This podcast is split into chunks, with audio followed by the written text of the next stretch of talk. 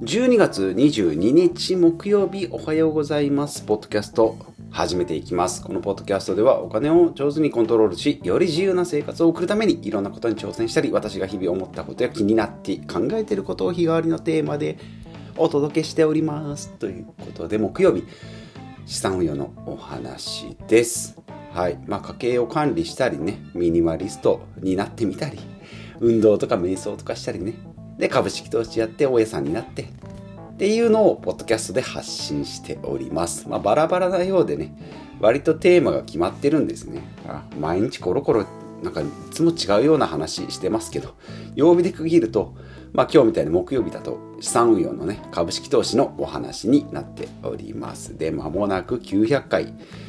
ですが、目標は1万回ですね。はい。えー目標は徹子の部屋1万1000回。それより一歩手前にいいともの8000回を目指しております。はい。で、現在の富の増やし方は貯金ではなくて投資、株式投資で投資家になろ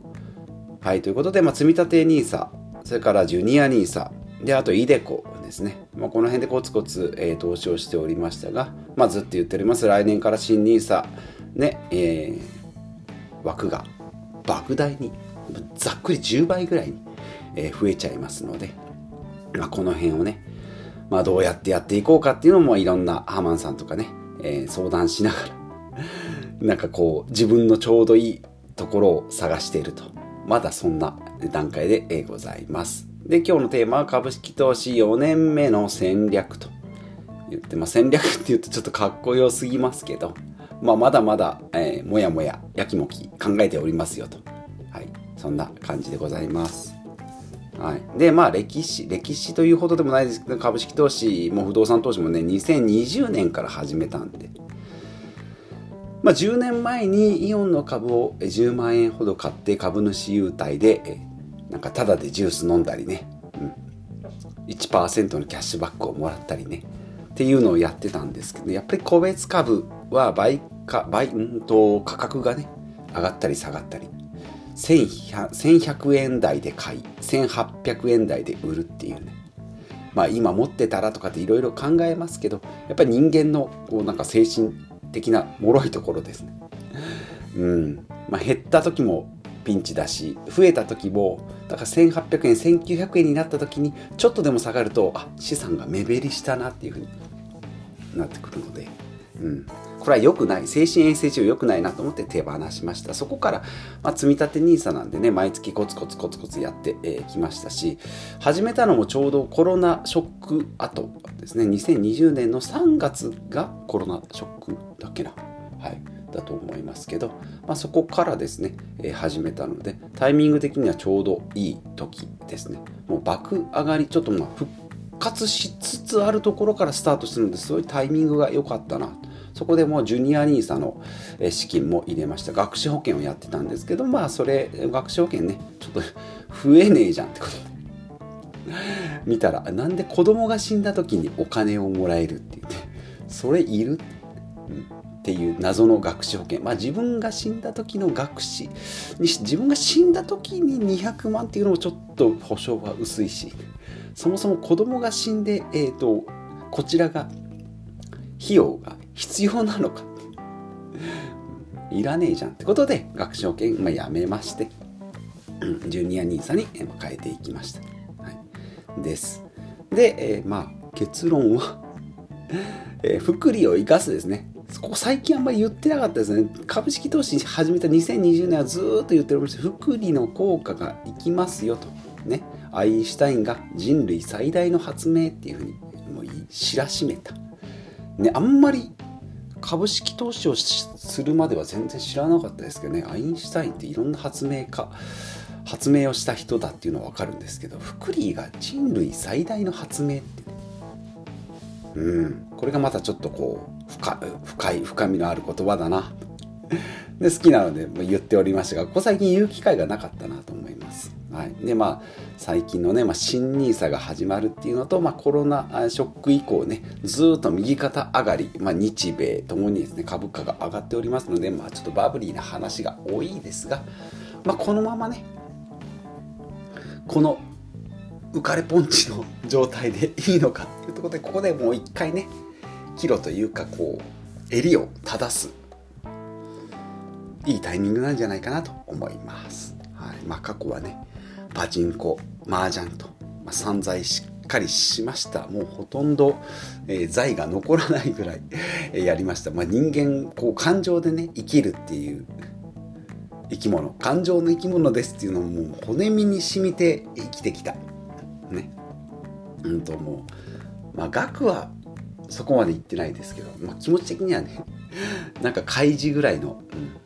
ね、飛ばし賭博目視録開示みたいな。本当にもうあのー、すってんてんになってねなんかん腎臓打ったらいくらになるよっていう話をね とんでもない話をしてたなと思って、うん、ね、はい。まあ、よくよくここまで立て直したなと。なのでその辺のねまあ地獄っていうほどじゃないですけどそこら辺のこう乱れた生活からちょっとこうね人の道に沿ってきた感じもするのでここら辺でねもう一回ちょっとこう浮かれないようにやっていきたいなと思っております。はい、でまあ株式投資でね今資産が増えてるよっていう人いらっしゃると思いますけどただ私と同じようにこうリスクってね暴落を実は経験したことがないリーマンショックもそうコロナもねコロナの大暴落もそうですけど受けたこともないですしそこからの順調に爆増していく時代この23年ね、えー、生きてきた人たちにとっては、うん、過去の歴史だと10年間ずっと株価がねずっと落ち続けるっていう時代もあった。というふうに聞いております。知らんのんかい ですので、ねはい、戦略を、えー、今回のタイトル「戦略」っていう割には精神論でしか話をしてないですけど、うん、まあ結論はね愚直に、えー、コツコツやっていきましょう、うん、です。なのでまあ枠が増えますけどね。もちろん特定口座で今まで買ってたやつをくら替えする。これは非常にいいんですけど。ま前回も言いましたけどね株株式株式を売る株式売却するっていう機会が今までなかったので実は売るとこんなに手軽に 株式が現金になるんだっていうのがね4日5日でね現金に口座にポンって入ってくるのでちょっとテンションが上がるんですよね。あお金が手に入った、まあ、今まではなんかこう100万円の株式だと100万円でプラス18万円が、えー、利益ですよ含利含み益ですよっていうふうに出るとあいくら増えたなってなるんですけど口座に現金が入った途端本当あのあれです？パチンコ屋で10万負けて ATM に並んで3万円下ろすとなんかチャージされた感じ。復活して10万円がチャラになったみたいな。だそんな感じもなんか似てるなというふうに思いますので、改めてこの株式投資のポイント3つを挙げるなら、まあ、ギャンブルは運に任せて運にかけるっていうところですけど株式投資はまあ時間を味方につけて人類の成長とともに資産を増やしていく。なのでまあ焦っちゃいけませんよ。というのが1つ目と、まあ、リスク給与リスク許容度ね。まだ私も実際分かってませんねね本当に暴落が来た時にどういう行動に出るのか。狼狽売りいわゆる狼狽売り。ね順調に来てる時は狼狽売りって言ってもう暴落したからって言って焦ってボンって株式をね全部売ってしまうっていうことがないようにって言うんですけど実際そんなが来たら分かんないですねこれね、なので自分のリスク許容度を侮らないと。はい。で3つ目は成績上位の人は忘れた人株式すらも、まあ、宝くじでもありますけどね。買ったことすら忘れてて、まあ、当たりも気づかずそのまま捨てるっていうわけわからなくなるっていうねありますけど株式も忘れた人とあとは死んだ人っていうのが成績上位と。10年前に死んだおじいちゃんが持ってた株式めちゃめちゃ爆上がりだよっていうね、うん、そういうふうになっておりますので。あと10日間。今年ありますけど10日間。うん。ですね。しっかりまあ来年1月以降のね積み立て設定はできたのであとはその資産の移し替えまあここで変なことをしないようにね、えー、やっていきたいなと思っておりますしまたハマンさんとのコラボの回でね株式まどういうふうに、えー、なんかくら替えするのか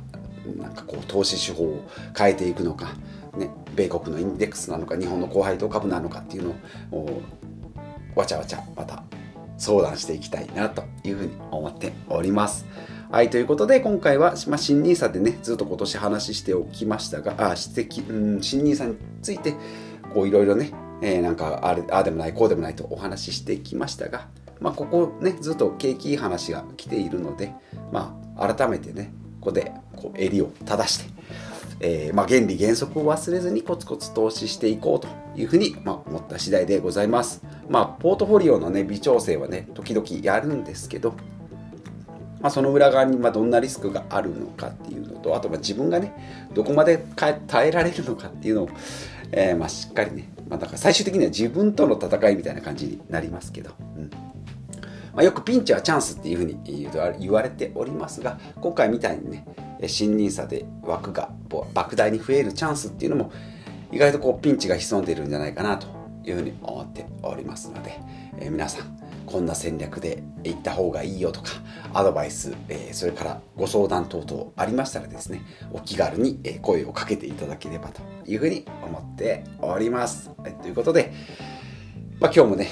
わちゃわちゃ話しておりました。うん。朝5時50分に起き